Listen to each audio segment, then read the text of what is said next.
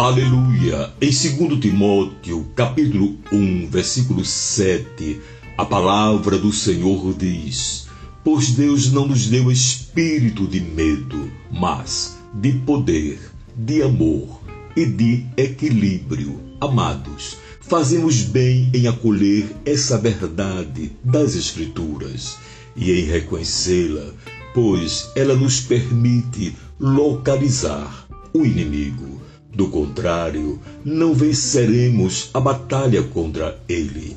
As pessoas podem começar a enxergar mais do que realmente existe.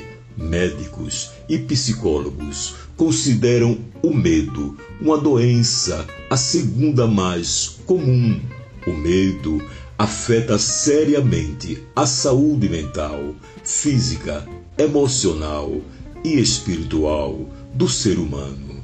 O medo paira na atmosfera ao nosso redor, hoje em uma escala sem precedentes. Diante dessa breve reflexão, eu lhe encorajo a declarar-se um vencedor em Cristo Jesus. Imponha uma derrota sobre esse espírito de medo que ataca a sua mente.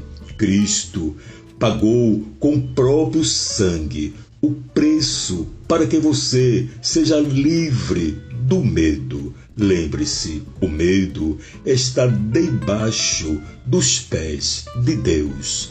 Que Deus vos abençoe. Amém.